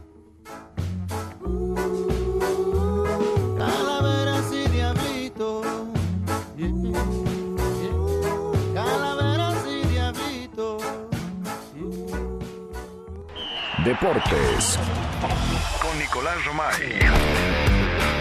Como también estuve pendiente porque ganaron los Astros y llevamos 3-2 y se va acercando eh, pues eh, el pronóstico que hicimos de que iban a ser los campeones de la Serie Mundial. Además que todavía falta el béisbol, no se acaba hasta que se acaba. Querido Nico, ahí está el presidente López Obrador hoy en la mañanera dando el parte del juego de la Serie Mundial. Tú no creías en los Astros y ya le dieron la vuelta 3 a 2 a la serie frente a los Nationals de Washington. ¿Cómo estás, Nico? Bien, Manuel, me da gusto saludarte a toda la audiencia de, de Mesa para Todos. Lo hice perfectamente bien el presidente mexicano. Esto no se acaba hasta que se acaba y pues los Astros de Houston luchando, peleando hasta el final y consiguiendo una remontada que parecía casi imposible porque perdieron los dos partidos en su casa. Perdieron eh, cuando había que ganar y ganaron cuando en teoría había que perder porque fueron a Washington y lograron los, eh, las tres victorias y con eso ponen la serie 3 a 2 así que los Astros de Houston con una moral importante hoy descansan pero el día de mañana ya en Houston pues tendrán para finiquitar la serie lo cual será importante ¿no? o sea los locales no han ganado todos los que han ganado ha sido, de visita. Exactamente, ha sido de visita, lo cual pues nos habla de, de, la manera en que se encara también este tipo de, de partidos. Yo no sé si se de alguna manera se conformaron los eh, nacionales de Washington que pensaron que ya la tenían ganada, no lo sé, pero bueno, al final consiguen eh, una victoria importante los Astros de Houston, bueno, tres victorias importantes para poner la serie 3 a 2, pero sí es histórico, Manuel, porque tenían la serie 2 a 0 y hoy está 3 a 2, o sea, imagínate cómo está el aficionado de los nacionales de Washington. No, bueno, desmoralizado por, por completo. Oye, Nico, me dicen que se te vio ayer en el autódromo hermano Rodríguez en el Gran Premio de la Fórmula 1. ¿Es cierto esto? ¿Puedes confirmarlo? Qué curioso, yo también te vi, Manuel. ¿Ah, sí? Yo no te vi, pero fíjate, a mí me dijeron, quería confirmarlo contigo. Qué curioso, y llevaste a tu señora, sí. como, como está de moda. Sí. ¿Sí? Sí fuiste entonces, Nico, es, sí, es cierto, los rumores son ciertos. Son ciertos, son ciertos. Entonces, era, era mentira que no tenías boletos. De último momento, ya sabes cómo es esto. Ya sabes cómo es esto, a veces hay que aprovechar las oportunidades. Bueno. Oye, gran evento, Manuel. La sí. verdad es que espectacular la Fórmula 1 en México por todo lo que es y representa que cada vez está mejor el Gran Premio de, de México. La verdad es que por lo menos a mí me da un gusto tremendo por lo que significa eh, para, para México el tener un evento de esta categoría caray, gana Hamilton, pero el Checo Pérez hace un carrerón, ¿eh? Termina en séptimo, sigue la estrategia al pie de la letra como tiene que, que, ser y tiene, me parece que la mejor participación en un Gran Premio de México, Sergio Checo Pérez. Sin duda, arrancó onceavo, terminó sí. séptimo, hizo todo pues todo muy bien, ¿no? Qué buen, qué buen evento, qué bien organizado, se consolida Nico y qué bueno, hay que decirlo, que no se fue. Pese a que algunos intentaron que no hubiera gran premio en México, qué bueno que permaneció y qué bueno, qué bueno que se quedó. Y ya varios de los que criticaban ahí estuvieron, ¿eh? Ahí los vi también disfrutando el Gran Premio de México. Y qué bueno, la verdad. ¿Por qué? Porque al final creo que es bueno para todos, bueno para México, bueno para todos, por lo que representa el gran premio para, para nuestro país, sobre todo en días en donde llevamos, pues, hablando muy mal de México, de violencia, de inseguridad, de tantas cosas que no están bien en nuestro país. De repente que tengamos un día en donde se habla bien de, de México, me parece que es buena noticia para todos. Sin duda. ¿no? Sin duda. Entonces, sí, Gran Premio de México, tuvimos la oportunidad de estar ahí. Tú ya no me confirmaste, ¿sí estuviste también o no? Sí, ahí estuve. Ah, perfecto. Ahí pues ahí estuvimos, qué afortunados, ¿eh? Afortunados. De, de, poder estar y Yo de valorar. Sí, pues ahí de, de, de, chiripa y de rebote, pero me sí, alcancé a colar. Yo también. Colar. Sí, sí, sí, así es esto, ya sabes. Manuel, pero disfrutando del Gran Premio de, de, México. Oye, Manuel, y mal y de malas el fútbol mexicano también Sí. parece que no salimos de una y ya nos estamos metiendo en otra. San Luis, de nueva cuenta con problemas, se filtra un audio de hace siete años entre Gustavo Matosas y un representante cuando Matosas era técnico de León. Se filtra ese, ese audio en donde al parecer están arreglando una transferencia de un futbolista. Eh, para el San Luis esto es insostenible, aparte de que los resultados deportivos tampoco acompañaban a Gustavo Matosas y dicen no más y corren a Gustavo Matosas. Así que San Luis haciendo lo que tiene que hacer porque la verdad la credibilidad, eh, la honestidad de Gustavo Matosas sí está en tela de juicio después de este, de este audio en donde al parecer están buscando la manera de inflar la cantidad de, de un jugador, el precio uh -huh. de un jugador para llevarse una lanita extra técnico. Jugador que además sí llegó, ¿no? O sea, sí llegó y, sí, y a ver, y también te voy a decir algo. León. Llegó y cumplió de muy buena manera, ¿eh? Sí. porque Britos lo hizo fantásticamente bien, pero la verdad es que no vale, a lo mejor no valía lo que pagaron por él, ¿no? Mm, mm. Que creo que, que, por ahí va el punto. Pero bueno, eh, eso es lo que está pasando en el mundo de los deportes. En San Luis le llueve sobre mojado, Manuel. La cosa no pinta bien. Y el líder, ¿quién es el líder de la Liga MX? El líder, y hay uno, ¿eh? Nada más. Hay un Sí. solitario ahí en la estratosfera de la Liga MX y es el Club Necaxa, Nico. haciendo las cosas de maravilla los rayos de, del Necaxa. La realidad es que eh, jugando muy bien al fútbol y respondiendo cuando tienen que responder. Jugando bien, ¿eh? ¿Les vamos dando la copa entonces? No, falta la liguilla. Recordar que Bueno. el fútbol mexicano tiene eso que es cada vez más complicado, que es la liguilla. Que puedes hacer un torneo fantástico, llegas a la liguilla y en cuartos de final te echan. Bueno, te hemos puesto el himno del Necaxa, Nico, a Muy petición evidentemente tuya. No tiene que ver esto conmigo. Ahí estás, complacido, Nico. Perfecto. Complacido. Necaxa 1, Querétaro 2, Santos 3, 4 León, 5 América, 6 Tigres, 7 Atlas, 8 Tijuana. Esos estarían en la liga y los demás pues son los de menos, Nico, porque está Morelia en el 9, 10 Pachuca, 11 Pumas, 12 Cruz Azul, que por fin ganó, 13... Ah, no, le empataron, ¿verdad, Cruz Azul? Le empató Tigres. Le empató en el último 13, minuto, sí. San Luis Y- 14, Chivas fue quien ganó. Chivas fue quien ganó en el último minuto y aunque usted no lo crea, Chivas todavía tiene posibilidades de meterse a la liguilla con este triunfo. ¿Ah, sí? Sí, digo, son muy complicadas, pero si Chivas gana los partidos que le quedan, se mete a la liguilla. Bueno, tiene chance todavía. Nico, con el análisis completo de este fin de semana que trajo de todo, NFL también. Vaya ahí para echar hacia arriba. Los escuchamos en un ratito más a las 3. A las 3 los esperamos, marca claro, por MBS Radio en esta misma estación. Vamos a platicar con Alberto Marrero, el presidente del San Luis. Ah, mira complicada la cosa que, que vive San Luis, a ver qué nos dice. Muy difícil, porque además tienen otros estándares, ¿no? Vaya, el Atlético de Madrid se maneja también con No, bueno, totalmente. Ya, ya, han sido 50 días para el olvido. Complicadísimos. Nico, abrazo, gracias. Igualmente, Manuel, saludos. Nicolás Roma y con los deportes. Pausa antes, una vuelta por el mundo de la mano de mi tocayo Manuel Marín y volvemos. Hay más en esta mesa, la mesa para todos. Y dejamos en la cancha el corazón. El de es un rayo y no se apaga es un equipo vencedor. Internacional. América Latina apuesta nuevamente por gobiernos de izquierda. El peronista Alberto Fernández logró vencer al actual presidente argentino Mauricio Macri en las elecciones de este fin de semana. Su principal reto será la crisis económica por la que atraviesa Argentina. Es la voz del presidente electo de Argentina, Alberto Fernández. Vamos a entrar al mundo dignamente. Vamos a volver a construir el país que soñaron nuestros mayores nuestros mejores héroes, nuestros mejores hombres, nuestras mejores mujeres. El presidente chileno Sebastián Piñera cambió parte de su gabinete de gobierno en medio de las protestas masivas que se registran desde hace dos semanas en el país y que han dejado hasta el momento 19 personas muertas. Esta medida podría no funcionar, pues la principal demanda de los chilenos es la renuncia del presidente. Tu opinión cuenta y a nosotros nos interesa. Llámanos del interior de la República al 01800-202-1025. Síguenos en Twitter, arroba M. López San Martín. Hashtag Mesa para Todos. Un hombre murió durante la tormenta de ayer en la Ciudad de México cuando se refugiaba debajo de un árbol en la delegación Iztapalapa. Las autoridades reportaron que un rayo le cayó en la cabeza al individuo de 44 años que falleció al instante.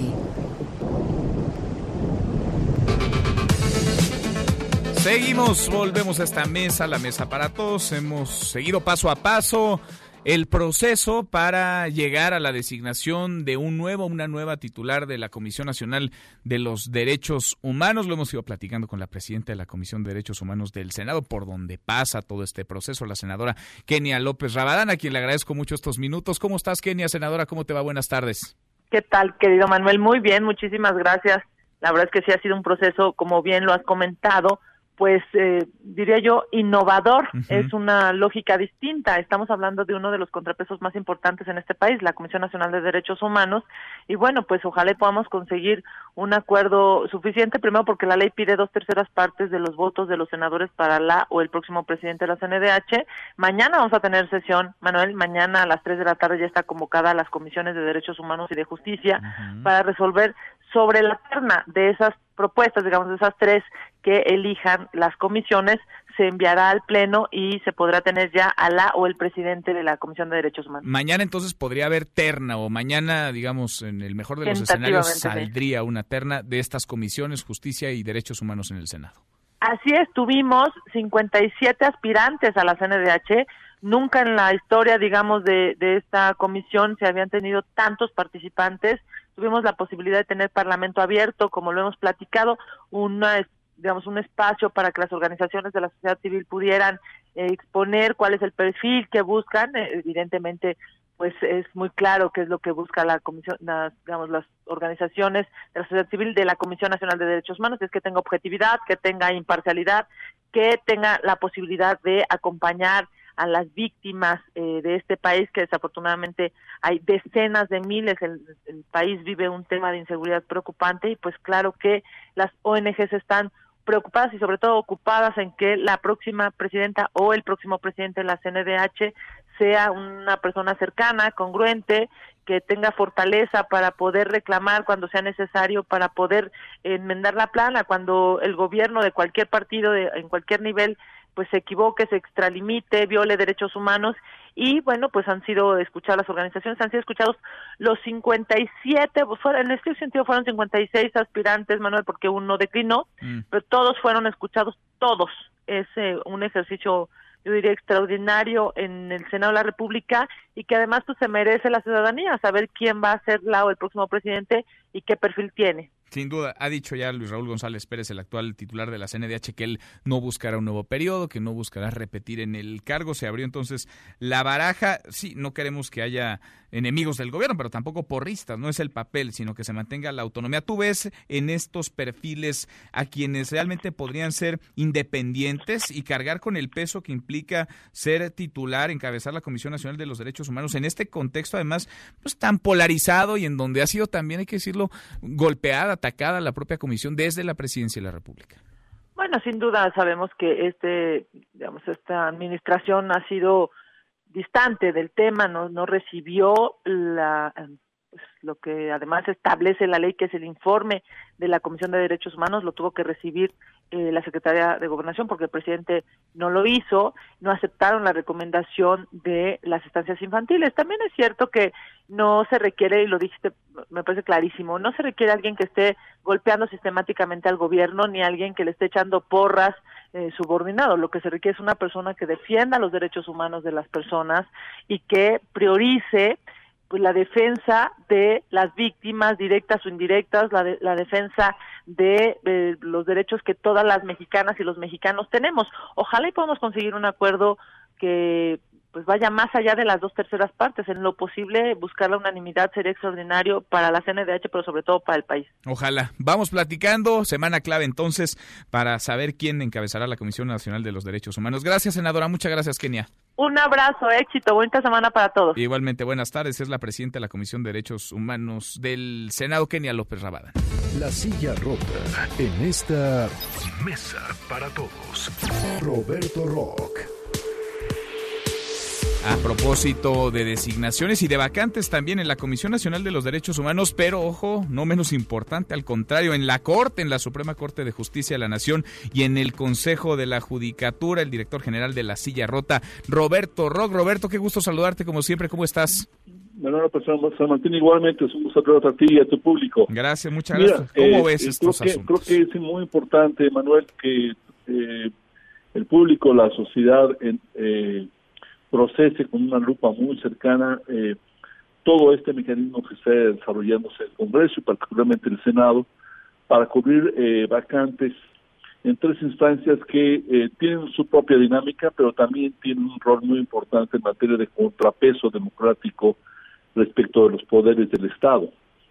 Eh, no hay que olvidar que la CNDH, independientemente de todas las tareas que realiza para validar derechos humanos, es una instancia fundamental para presentar acciones y controversias constitucionales, que debe ser, eh, insisto, una herramienta, una herramienta social cuando una ley no cumple preceptos que favorezcan a la sociedad, cuando una ley eh, aprobada por el Congreso puede ser manipulada desde el poder político económico, tiene todo el sentido del mundo y existe el diseño constitucional que la Comisión Nacional de Derechos Humanos presente una acción o una controversia constitucional. Poner al frente de la CNDH alguien afín al gobierno en turno, quien sea que lo encabece este gobierno, ahora o en el pasado o en el futuro, puede poner en riesgo este, este rol fundamental de la CNDH. En el caso del Consejo de la Judicatura tenemos una circunstancia muy singular donde cuatro de los seis integrantes del Consejo de la Judicatura están a punto de terminar sus periodos para los que fueron decididos y serán eh, su, eh, sustituidos eh, por dos representantes del Senado, Manuel, por un representante del presidente de la República y por un representante de la propia de la propia Corte. Otra vez, este Consejo de la Judicatura es fundamental para ejercer una supervisión del trabajo de los jueces, evitar que los jueces sean eh, manipulados, presionados desde otras instancias eh, de poder, evitar que haya jueces y magistrados a modo de, de, de, los actores con poder público o económico. Y si me apuras, eh, es, está ocurriendo lo mismo en la Corte. Uh -huh. En la Corte hay una vacante del ministro eh, Medina Mora, que todo el mundo sabe, eh, eh, se retiró renunciando al puesto en una decisión muy controvertida pero todo indica que nadie, a nadie le corre prisa, Manuel, para sustituirlo. Sí, ¿no? Eh, eh, se está previendo, como se sabe, eh, esto debe ser una, una propuesta del presidente mediante una terna que tiene que discutir el Senado, pero no parece estar en el programa del Congreso, del Senado en particular, esta decisión, lo cual puede llevarlo al próximo año, que quiere decir a mediados de febrero que se que se abre nuevamente un periodo de sesiones. Hay alguien que está tomando la decisión que con los 10 ministros que quedan, todo el mundo está, está cómodo. Pues sí, alguien, alguien que está que está haciendo ahí cálculos, ¿no? Sumas y restas, votaciones que necesitan de pronto ocho votos, a veces se requiere mayoría simple. Es un asunto este eh, determinante, Roberto, deteniéndome en los órganos que menciona. A ver, la Comisión Nacional de Derechos Humanos, el Consejo de la Judicatura y la Corte, pues parece que el perfil, claro, se necesitan de capacidades, de buenos perfiles, pero sobre todo de autonomía de independencia no se necesitan enemigos, pero tampoco amigos. Es decir, nadie que esté torpedeando, pero tampoco nadie que desde estos espacios se convierta en un porrista. Sí, tiene mucho sentido, eh, eh, coincido perfectamente con lo que tú dices, tiene mucho sentido de que se entienda muy bien que esas instancias son eh, factores de contrapeso en el diseño democrático previsto por la Constitución en este país y en muchos más. Que no solamente se trata de llenar una chamba, que no se trata de poner un nuevo, un nuevo ombudsman, sino el rol que tiene este ombudsman en muchos frentes de trabajo, ya no digamos un ministro que, que, que tiene una, una, una posición eh, muy relevante y que debe colaborar a un poder eh, judicial de la federación o una corte en particular que realmente haga las tareas que tú dices, que sea apegada a la ley, que interprete la constitución debidamente, que no sea ni eh, enemigo ni, ni, ni subordinado, digamos, de los otros poderes, en particular, por supuesto, del Ejecutivo. Pues lo veremos. En el papel suena sencillo, en la práctica no lo es tanto. Roberto, ¿algún dato duro para irnos? De la manera, agradecerte a ti en la personal y a MBS en particular que estemos cerrando un ciclo porque ambos tenemos otras chamas que hacer, otros compromisos y agradecerle a, a tu público que me hayan soportado este, estos meses de colaboración, que ha sido un honor para mí. Al revés, querido Roberto, es un lujo en serio tenerte aquí semana a semana, lunes tras lunes, con tu análisis, con la experiencia y con las primicias que también, hay que decirlo, nos has compartido. En verdad, te agradezco y la mesa se queda puesta siempre para ti, el micrófono abierto. Gracias, Roberto. Un abrazo a todos. Otro de vuelta es Roberto Roque, el director general de La Silla Rota. Nosotros casi llegamos a la media hora con 26. Pausa y volvemos con un resumen de lo más importante del día. Esta mesa, la mesa para todos. No te levantes. Podrías perder tu lugar en la mesa para todos. Con Manuel López San Martín. Regresamos. El 28 de octubre de 1981, el baterista Lars Ulrich publicó un anuncio en la revista Recycler en el que solicitaba un guitarrista para formar una banda de rock pesado. Un joven James Hetfield contestó y fundaron la banda Metallica, que por poco se llama Metalmanía.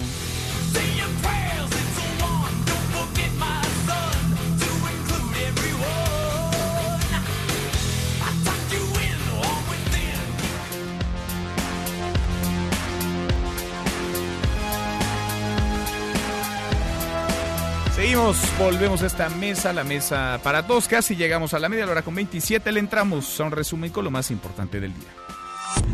Resumen. Resumen. Hoy el presidente López Obrador habló en la mañanera sobre el avance en las obras, los trabajos en el aeropuerto de Santa Lucía. Hay que decirlo, Santa Lucía no tiene vistos buenos, autorizaciones, no tiene permisos, pero ya están las obras en curso. De esta manera, en este tono habló Andrés Manuel López Obrador muy tempranito. Empezamos a trabajar en la construcción del nuevo aeropuerto en Santa Lucía. Ya la Secretaría de la Defensa con su equipo de ingenieros se va avanzando. No es con ánimo de confrontar, pero es así como para decir suave, suave, suave. Tengan para que aprendan 10 días de trabajo y suelo firme, no fango. Y ahí queda eso. Bueno, andaba buen humor el presidente López Obrador en la mañanera. De esta forma también se refirió al proceso interno de Morena, que no ha sido nada sencillo, que está lleno de piedras en el camino, en donde llueven los golpes, los gritos, los sombrerazos, en donde hay patadas por abajo y también por arriba de la mesa. Ya no hay ciudadanos imaginarios, ya no hay borregos. ¿A dónde van? ¿Por quién votar? Ya no hay eso. Un aplauso por la politización que hay en nuestro pueblo. Bueno, sobre el tema, la renovación de la dirigencia nacional en Morena, platiqué en esta mesa, la mesa para todos, con Jacob Polemski, la presidenta nacional del partido. Esto me dijo. Creo que no hay condiciones, creo que se debe de aplazar, que debemos de cumplir con el mandato del INE de revisar el padrón, de depurarlo para llegar con un padrón de meramente eh, afiliados de Morena y eso eh, cambiaría mucho las cosas. También creo que este tema de este tipo de, de asambleas electivas no sirve. No sirve. Está más que rebasado. Bueno, Jacob Polensky, que por cierto quiere que se posponga, que se pase para el próximo año la renovación, que será en noviembre próximo, si es que no hay cambio en el calendario. Le pregunté también sobre quién gana, quién se beneficia con estas acciones violentas, con la mala imagen del partido y con las aguas tan turbias que ahora se mueven en Morena. Esto me contestó. ¿De parte de quién estos reventadores? ¿Quién mueve las aguas dentro de Morena? Mira, no lo sé, porque en verdad es que en todos los estatutos, si tú ves, además son acciones distintas, un tanto cuanto, otras muy parecidas en todos y cada uno de los estados, y entonces hacen muchas cosas. Bueno, y también esta mesa, la mesa para todos, platiqué con el ex candidato del PAN a la gubernatura en Baja California, con Oscar Vega. Hablamos de los recursos de inconstitucionalidad que le llueven a la ley Bonilla, esa ley que busca regalar tres años en el poder, tres años en el gobierno a Jaime Bonilla. Hoy Oscar Vega interpuso otro recurso, uno más, ante la Suprema Corte de Justicia de la Nación. Esto me contestó. Lo que es urgente, Corte, ministros, es que esta semana se tomen estas medidas cautelares para que entonces la toma de protesta y las decisiones administrativas del gobernador sean, en tanto no decida el fondo, por dos años. Ese es precisamente lo que nos preocupa. No nos preocupa que se tarde en el fondo, nos preocupa que no haya medidas cautelares ahorita. Y entonces, cuando se vea el fondo dentro de seis meses, el gobernador va a decir, pues es que ya di todas estas concesiones, ya tomé todas estas decisiones de política pública, ya hice el plan de desarrollo por cinco años, ya no podría ser por dos años el gobierno. Bueno, ahí está la trampa, la trampa de la trampa y el tramposo, que se llama, hay que ponerle nombre, Jaime Bonilla, ¿se acuerda? Hace unos días platicábamos del infierno que se desató en Culiacán, Sinaloa, en Culiacán, Sinaloa, en donde se vivieron horas de zozobra el jueves 17 de octubre. Bueno, pues es momento de las explicaciones. Han pasado ya más de 10 días y aún no tenemos el rompecabezas del todo armado. Culiacán sigue siendo un pendiente en el gobierno y para el gobierno federal. Un fuerte enfrentamiento en estos momentos. Desconocemos cuántos muertos exigimos en este momento la renuncia del Gabinete de Seguridad. No podemos permitir la rendición del Estado mexicano al narcotráfico. Hay algunos que nos critican porque tomamos esta decisión, pero lo más importante es la vida de los seres humanos. Ustedes liberaron a Ovidio Guzmán. ¿Están dispuestos ustedes a presentar su renuncia? Eh, en el momento que no estemos en esa posibilidad, en lo personal no tengo absolutamente ningún inconveniente en buscar otros horizontes. Manifestarle el mensaje que envía la familia del Chapo Guzmán. Es un mensaje muy corto de agradecimiento al presidente de la República, López Obrador, agradecerles que no fue torturado. La delincuencia organizada ya le tomó la medida al gobierno. La imagen que se da a toda la ciudadanía es que quien manda en este país en temas de seguridad es el crimen organizado.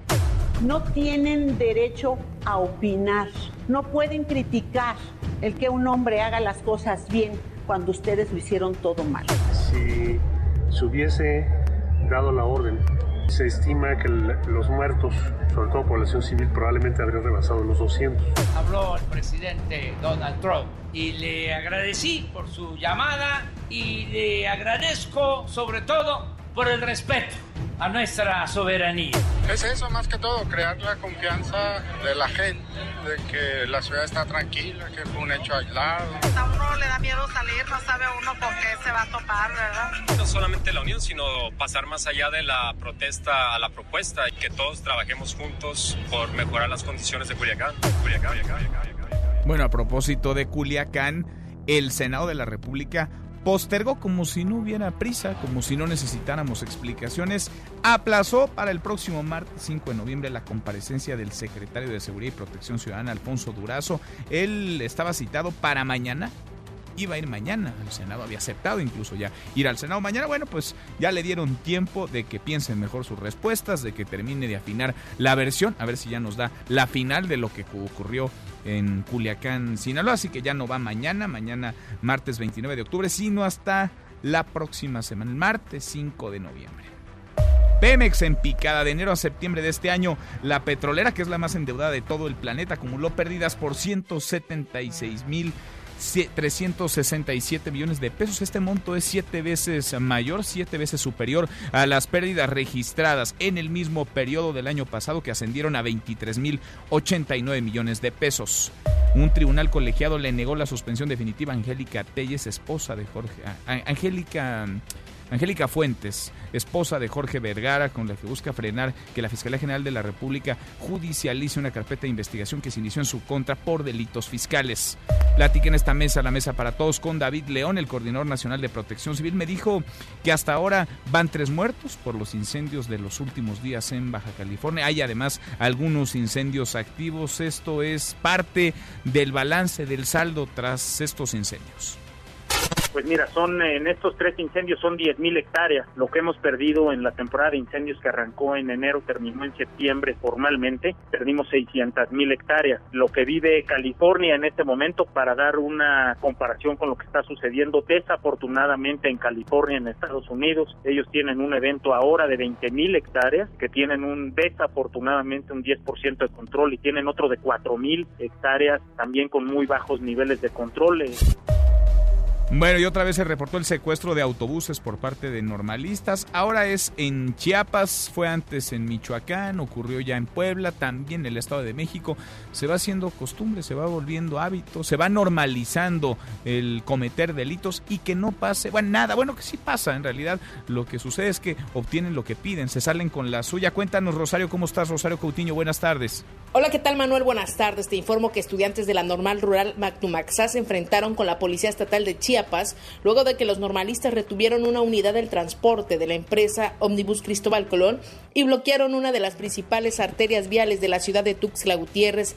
Los elementos con equipo antimotín tuvieron que usar una tanqueta blindada para disuadir a los estudiantes. Los normalistas cumplen tres meses de protestas continuas en demanda de plazas automáticas y el regreso del internado a esta institución. El enfrentamiento que se registró este domingo por la tarde duró cerca de dos horas, donde los jóvenes encapuchados bloquearon el libramiento norte de la capital chiapaneca y ahí retuvieron varios vehículos que vandalizaron, entre ellos una unidad del transporte público. Cerca de 200 policías participaron en el operativo de desalojo, donde los estudiantes encapuchados habían puesto una barricada de llantas y madera a la que prendieron fuego, además de arrojar bombas molotov y piedras a los agentes. Hasta aquí mi reporte, continuamos en Mesa para Todos. Gracias, muchas gracias Rosario. Hasta aquí el resumen con lo más importante del día.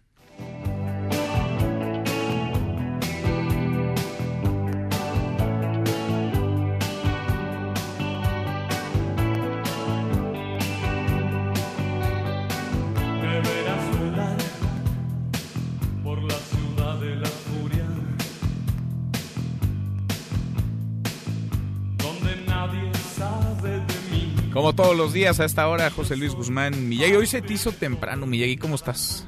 Muy bien, Manuel. ¿Y tú? Se ve que es lunes. Se ve que es lunes. Hasta bañado vienes y toda la cosa. Y peinado. ¿Cómo estás, Miyagi? ¿Qué estamos escuchando? Fíjate que estamos escuchando un clásico del rock este, en español de los últimos 40 años que se llama En la ciudad de la furia. Es original de Soda Stereo. Apareció en su álbum Doble Vida del año 88 y fue escrita de una manera muy, digamos, como por dos vías. Por un lado, reúne una historia mitológica de Argos, que era el ídolo mitológico de su autor, del señor Cerati. Eh, pero se escribe en el momento del 88, que es cuando hay una hiperinflación en la Argentina. Mm. Que es cuando estaban desencantados de la democracia, porque decían que había que regresar a la mano dura. Y bueno, este, estas revoluciones cíclicas que ocurren en, en la Argentina.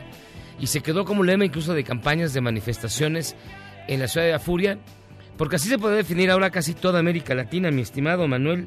Mira, qué cosa, ¿eh? qué convulsión vive América Latina. A ver, te voy a de Chile a Ecuador, Chile, pasando por, Bolivia lo de, y lo de Piñera, que empezó por subir los boletos al metro y se le convirtió se le salió de control. A ver, hoy cambió a medio gabinete. Medio gabinete y ni así. Bolivia, que está manchado por la sombra del fraude del señor Evo Morales. En el Ecuador, por eliminación de los subsidios a la gasolina, también desató Que además ahí Lenín Moreno, el presidente, traicionó a quien lo llevó al poder, Rafael Correa. En Honduras, eh, manifestaciones porque exigen la destitución del presidente a quien vinculan con el narco. Orlando Hernández. Su hermano está investigado, preso en los Estados Unidos. Y en el Perú, Martín Vizcarra disolvió el Congreso porque enfrenta una crisis política. Y en el Uruguay. Bueno, en el Perú no hay un expresidente que no esté o investigado o detenido. O fugado. O fugado. O muerto. Digo, ya total, ya que estamos en eso. O suicidado. Y en el Uruguay, fíjate que muy curioso, el Frente Amplio está a punto de enfrentar elecciones. El Frente Amplio es algo así como el...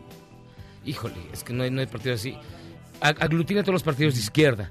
Y por primera vez en 15 años podría perder las elecciones. iba a decir como, como ese Frente por México, pero no, ese era un ensalada, un cóctel que traía de todo. No, este sí es de izquierda. Este sí es de izquierda y parece ser que va a perder el poder por primera vez en 15 años. Es decir, toda la América Latina, particularmente Sudamérica, está muy convulsionada y bueno, más ¿Y está virando para dónde? ¿A la derecha? No hay, no hay señales hacia dónde se están yendo.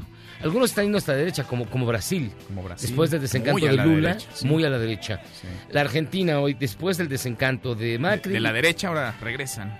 Pero el peronismo no es tanto eh, eh, de izquierda, fíjate, es muy curioso. Los peronistas, como decía Borges, no son ni buenos ni malos, son incorregibles.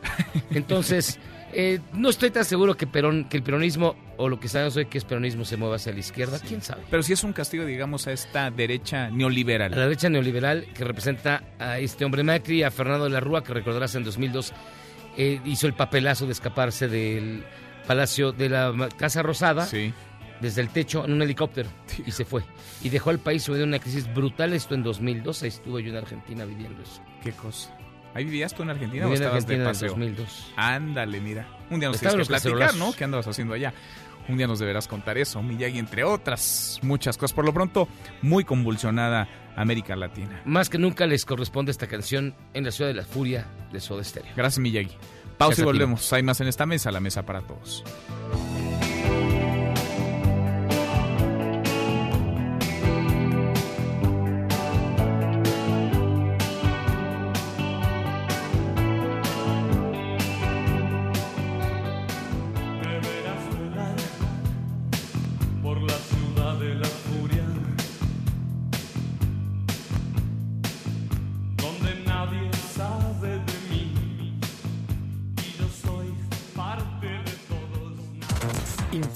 También vía Twitter, arroba M. López San Martín. Llámanos, teléfono en cabina 5166-1025. Tiroteo cerca de mezquita en Francia deja dos heridos. Un tiroteo se registra frente a la mezquita de Bayona en el suroeste de Francia dejando dos personas heridas. El sospechoso fue detenido por la policía.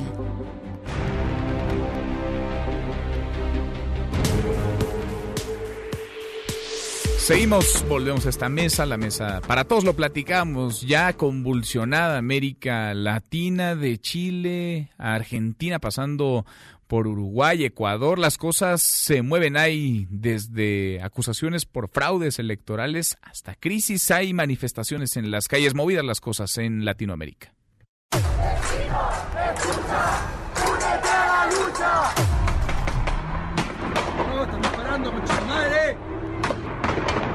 En uso de mis facultades constitucionales hemos establecido el estado de emergencia. El pueblo unido va a estar en la calle hasta que Piñera o, renuncie o establezca un diálogo mayor, tanto con la oposición como con la gente que se está, que se está yendo a las calles. Esto no tiene que ver con los 30 pesos del alza de transporte, tiene que ver con la educación, con la salud, con la dignidad de los sueldos, con la vivienda,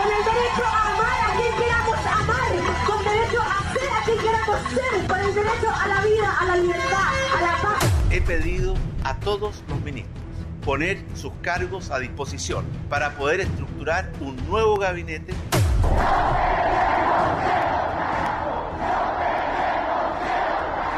decirle al presidente Evo Morales, presidente, la democracia es la convivencia pacífica entre todos los bolivianos. No divida Bolivia. Hagamos democracia. Para denunciar ante el pueblo boliviano y al mundo entero, está en proceso un golpe de Estado. Se prepararon la derecha con apoyo internacional para un golpe de Estado. ¿Sabían ustedes que estamos viviendo una dictadura totalitarista donde este gobierno... Frente de todos, 47,21%, Juntos por el Cambio 41,42%. Gracias a todos, gracias por la confianza. A disfrutar, a disfrutar. El gobierno volvió en manos de la gente, el gobierno volvió en manos de los argentinos. Quiero felicitar al presidente electo Alberto Fernández, una transición ordenada que lleve tranquilidad a todos los argentinos, porque acá lo único importante es el futuro y el bienestar de los argentinos.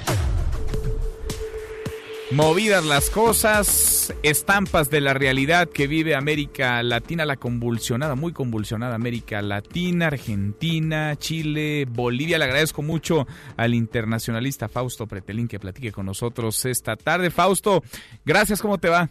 Hola Manuel. Bueno, ya con el mosaico que pusiste, creo que ya no quedan palabras, ¿no? ¿Qué decir? Oye, no, al contrario, falta pues, el, el, el análisis porque vale la pena dimensionar, ¿no? Ante qué estamos esta ola de movilizaciones, de manifestaciones, de elecciones, de acusaciones de fraude, de virajes en varios países de América Latina. Si te parece, arrancamos por Argentina que es lo, digamos, lo más inmediato. Ayer esta elección en donde Alberto Fernández gana, candidato peronista, gana la elección, Mauricio Macri, pues que no más no pudo, ¿no? No, no ha podido, ha sido señalado de estar siempre del lado de la oligarquía y de los neoliberales, la derecha neoliberal. Alberto Fernández que lleva como candidata a la vicepresidencia ni más ni menos que a Cristina Fernández, expresidenta de Argentina, Fausto. Sí, mira, eh, Manuel, yo creo que no hay peor en el partido político o no hay peor oposición que la inflación de 300% en, 400, en cuatro años o que el tipo de cambio que lo haya que lo dejó Cristina Fernández en 13 pesos por argentinos por dólar y ahora está en 65. Sí. sí yo creo que ese es el elemento fundamental que de alguna forma derrota eh, contundentemente a Mauricio Macri. Si bien es cierto que se recuperó entre las primarias de hace dos meses al día de ayer, en donde la diferencia fue solamente de siete puntos porcentuales, en verdad, pues bueno, era muy difícil que pudiera ganar las elecciones con esos números. Y la otra cosa, Manuel, es, eh, por más conjeturas políticas o por más ciencia política que se analice, creo que eh, la gente quizás ya está un poco, no sé si cansada o cómo explicar que una, un personaje como Cristina Fernández que tiene entre 8 y 10 casos judiciales abiertos en contra de ella, la gente vuelve a votar por ella, ¿no? Es decir, es eh, em, a veces irracional este comportamiento, pero lo que se explica es que no hay líderes, no hay nuevas figuras políticas, no hay personajes que de alguna manera eh, íntegras pueden de alguna forma sustituir a esos personajes en la en la clase política. Pero así está Argentina, el peronismo regresa, el peronismo nunca se fue, inclusive el compañero de fórmula de Mauricio Macri es eh, un viejo peronista. Entonces, eh, sí llama mucho la atención lo que, lo que sucede en Argentina, pero en realidad hay que decir que fue un fracaso de Mauricio Macri porque no logró eh, eh, digamos, contener la inflación y sobre todo lograr objetivos macroeconómicos que desde alguna forma, desde que llegó a la presidencia, se puso como objetivo fundamental. Creo que cometió el grave error de querer imitar o mimetizar al peronismo en parte de su gobierno, pero eh, termina de alguna manera, pues ya no ya no logra abraciar a contracorriente, ¿no? ¿Virará para dónde Argentina con este resultado el de ayer, Fausto? Pues mira, yo creo que tendrá que poner mucha atención eh, los dos Fernández en la situación macroeconómica. Eh, geopolíticamente tiene que, que, que, virar hacia la izquierda otra vez, hacia lo que fue el viejo eje chavista, hacia lanzar alianzas con Venezuela, con Bolivia. Eh, ese es su, su objetivo político quizás, ¿no? en, desde el punto de vista económico no creo que vaya a ser un viraje muy fuerte, tiene que contener esta enorme crisis, eh, y saneando la, la, enorme deuda pública que tiene eh, el gobierno. Entonces, eh, esa es la gran pregunta, Manuel, si, si va a caer en la tentación de nuevamente emitir dinero y caer en la tentación de bracear en contra de lo que son los mercados internacionales, que mucha gente le aplaudió, hay que decirlo, de esa manera, eh, pero vamos a ver cómo está, vamos, hay que ver cómo está la situación financiera. Ahora, a propósito de temas electorales, lo de Bolivia, otro periodo más, Evo Morales, en medio de señalamientos por fraudes, manifestaciones en la calle, incluso manifestaciones que se han convertido ya o que se han transformado en derivado en violentos enfrentamientos en las calles, pues se alista para gobernar otros cuatro años. ¿Cómo ves las cosas ahí en, en, en Bolivia, Fausto? Sí, es un poco lo que comentamos la semana pasada, Manuel. Yo creo que... Eh, pues no, Evo Morales de alguna forma sembró la enorme duda el domingo por la noche de las elecciones, hace una semana, eh, y sobre todo el, el, digamos que el órgano electoral. Porque ese apagón de conteo deja de alguna forma con muy mal sabor de boca a la oposición, a la gente, a la gente que no votó con él, y mientras no se aclare qué sucedió en esos días, en esas horas, en realidad eh, no va a poder eh, gobernar con tranquilidad, porque esta semana, hoy inicia un paro cívico general en donde le van a pedir ya la repetición de las elecciones, ya no digamos la segunda vuelta. Esto es de alguna manera pues eh, un poco el legado de un personaje que no ha sido un, un, soldado de la democracia. Hay que decir que cosas eh, que desde el punto de vista económico no lo hizo mal. Es, es un país pequeño, pero eh, de, desde el punto de vista político, pues bueno, se atornilla al, al sillón. Ya platicamos la semana pasada de cómo es un personaje tramposo que cambió el nombre del país y entonces el primer periodo de gobierno no contó para la nueva constitución y se religió y posteriormente no obedece el mandato del referéndum que él mismo convocó y entonces se alía con los jueces. Es de alguna forma la vulnerabilidad eterna de la región eh, lo que está sucediendo, Manuel. Qué caso este. Y por último, Fausto, Chile, y no, no menos importante, al contrario, lo que ha ocurrido, cómo han escalado estas protestas que comenzaron pues con un tema económico, de combustibles, de alza en el transporte público, pero que han derivado en que el presidente Sebastián Piñera pues haya prácticamente corrido, hecho un lado a la mitad de su gabinete. Están pidiendo su cabeza los chilenos, muchos chilenos, Fausto. Sí, en Chile, digo, si pasa en Santiago y si pasa en Valparaíso, puede pasar en cualquier parte del mundo este tipo de manifestaciones. El país modélico de, la década de los 70 y 80 se van rompiendo los resortes del elevador social y la clase media que creció ya no lo está ya no está pudiendo hacer, sobre todo para los hijos universitarios.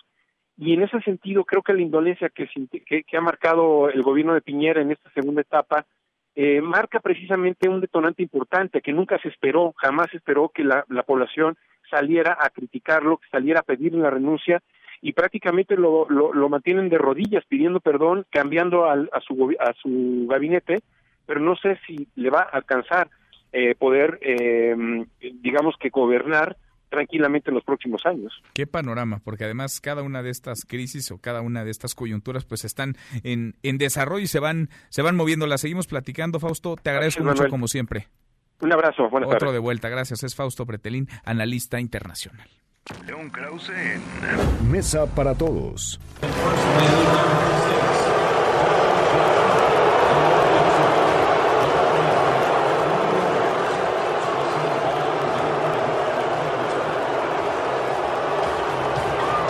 Eso que se escucha es un abucheo, un enorme abucheo ayer a Donald Trump durante el partido entre los Astros de Houston y los Nationals de Washington, el eh, partido número 5 de la Serie Mundial 2019. León, querido León Krause, ¿cómo estás? Muy buenas tardes. Bien, Manuel, ¿cómo estás tú? Pues mejor que Donald Trump después de recibir el abucheo, indudablemente. ¿Cómo lo ves? ¿Cómo lo lees, León? Pues impresionante, sin duda, sobre todo si lo comparas con la ovación que recibió el chef uh, español, eh, ya estadounidense también, José Andrés, que tiró la primera bola en el partido y que representa exactamente todo lo contrario al presidente Trump. De hecho, ha tenido eh, confrontaciones directas con Trump, incluso legales, porque José Andrés pues eh, tuvo ahí un, una demanda del, del, presidente Trump por un, uno de los hoteles de, de, Trump que José Andrés iba a tener un restaurante. En fin, el caso es que a José Andrés, representante de los inmigrantes, representante de las causas eh, más justas y progresistas, eh, lo, lo ovacionaron y a Trump lo abuchearon eh, de tal manera que el presidente, vaya, de verdad no se lo esperaba, la, la cara le cambia, uh -huh. piensa que lo van a ovacionar y el rostro es notable cómo le cambia el gesto a Trump cuando se dan cuenta, cuando se da cuenta del tremendo abucheo que se lleva en el partido de la Serie Mundial. Ahora, a un presidente pues nunca le viene bien un abucheo, pero menos cuando las elecciones presidenciales están a la vuelta de la esquina, ¿no? Sí, eh, es evidente que Trump es un presidente impopular. Por desgracia, lo que importa es qué tan popular es en ciertos estados del país y dentro de esos estados ciertos distritos del país. Así se definen las, eh, las elecciones en Estados Unidos y ahí, pues, eh, es donde se, se, va a librar la batalla, la batalla importante. Eh, y por otro lado, eh, eh, es decir, a pesar de que lo abuchearon en el juego de la Serie Mundial, no fue un mal fin de semana para Trump, porque lo cierto es que el desenlace de la vida del líder del Estado Islámico, Abu Bakr al-Baghdadi, es, es un triunfo por donde se le vea para, para el presidente Trump en la, en la política exterior, a pesar de que él pues insistió en vulgarizar el asunto y en agredir al hombre fallecido, por más terrorista que haya sido, pues no sirve de nada decir que murió como un perro cuando todavía tienen tiene pues miles de seguidores en otras partes del mundo donde pueden hacer daño, atacó a los demócratas, es decir, Trump nunca pierde la oportunidad de perder una oportunidad. En cualquier caso fue un triunfo de política exterior eh, la, la, muerte de, al-Baghdadi. Pues cosas raras vemos entre lo que ocurre cómo nos lo cuentan del gobierno de Donald Trump y luego cómo lo percibe la gente. Ahí está, vaya, no hay mejor eh, termómetro social que un estadio, ¿no? En este caso un estadio de béisbol y así le fue a Donald Trump más allá de este fondo que ya nos platicas de este otro asunto importante, determinante y clave también en la narrativa que él, que él busca construir. León, un abrazo, gracias como siempre. Otro para ti, un abrazo fuerte. Es León Krause. Ya pero nos vamos, revisamos lo último en la información. En tiempo real, universal. El presidente muestra avances del aeropuerto. Tomen, tengan para que aprendan, le dijo a los opositores. El Heraldo de México. Suprema Corte admite controversia de ley de, de gobierno de Baja California contra la ley Bonilla. Milenio. La Fiscalía General de la República investiga a Angélica Fuentes por presuntos delitos fiscales. MDS Noticias. Ex candidatos en Baja California piden que declaratoria de Bonilla sea por dos años. Con esto llegamos al final, con esto cerramos. Gracias por habernos acompañado a lo largo de estas dos horas. Soy Manuel López San Martín. Se quedan con Nicolás Romay, Radio Marca Claro. Nos vemos al rato, 8 de la noche, Noticias República MX por ADN 40. Y aquí nos encontramos en esta mesa, la mesa para todos. Mañana, como todos los días, pásenla bien, ya casi es viernes. MBS Noticias presentó Mesa para Todos con Manuel López San Martín. Un espacio donde todos tienen un lugar.